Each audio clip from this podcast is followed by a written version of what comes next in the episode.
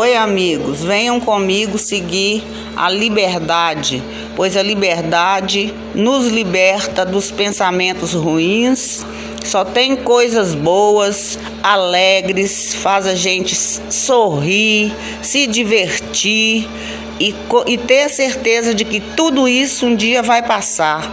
Mesmo que você esteja sozinho na sua casa, mas ligue seu radinho na Liberdade 92,9 que você terá uma ótima companhia o dia inteiro. Aqui é a Lia de Ribeirão das Neves falando. Bom dia, Liberdade. Beijo.